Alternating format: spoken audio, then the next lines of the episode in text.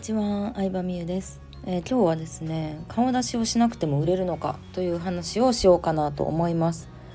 えー、そうですね。顔出しをしなくても売れますが難しいというのが私の考えです。っていうのも、うん、例えばさ、そうだな、歌手だったら Ado さんとか顔出ししてないじゃん。うん、で最近そういう人もちょいちょいいるなと思ってて、まあ、グリーンとかうんまあ他にも結構いると思うんですけど顔出ししてない人って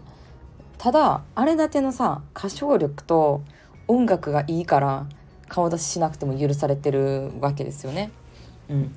でまあ別にそこそこの能力とかスキルとか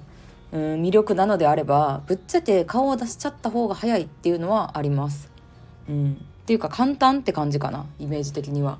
で私も最初 OL で副業を始めた時は顔出しをしてなくって、まあ、会社にバレたらやばいとか、まあ、当時は今ほどこう一般の人が顔出しをするみたいな発想があんまりなかったのもあって出してなかったんですけどでもその分うんまあブログをたくさん毎日忘れずに更新したりとか顔出しをしてないけどこう直接お客さんに会いまくってみたりとか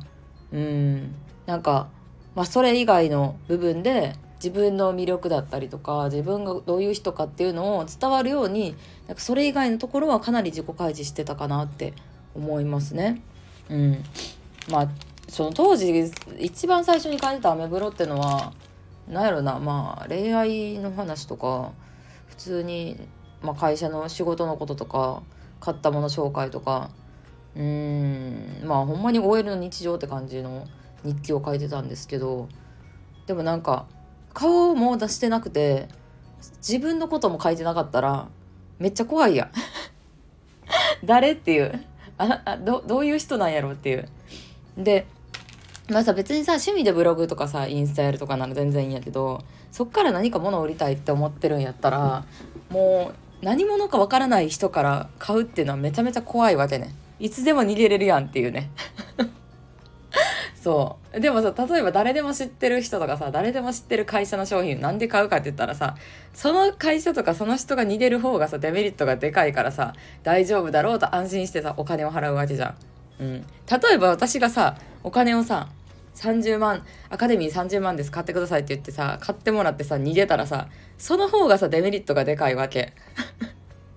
そう。ででも顔出ししてない人顔出ししてなくて自分の自己開示も全くしてなかったら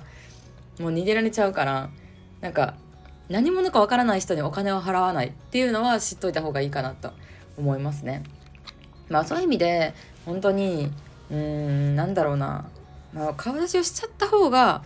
なんか早いよね。自分に似た人結局お客さんってさ自分に似た人が集まってくるの私に限らずこうクライアントさんとかもそうなんやけど自分に似た人が集まってきて何らかのところに共感してで何らかのことに関してこう学びがあるとか教えてほしいなとかいいなと思ってお金を払ってくれるからなんかねそのための材料を提供してあげるっていう意味でもあの顔出しするのは楽ですよっていう感じですかね。はい、ということで今日は顔出しした方がいいのかというテーマについてお話ししてみました。また聞きたいなっていうことがあれば是非レターやコメントなどよろしくお願いします。ではでは。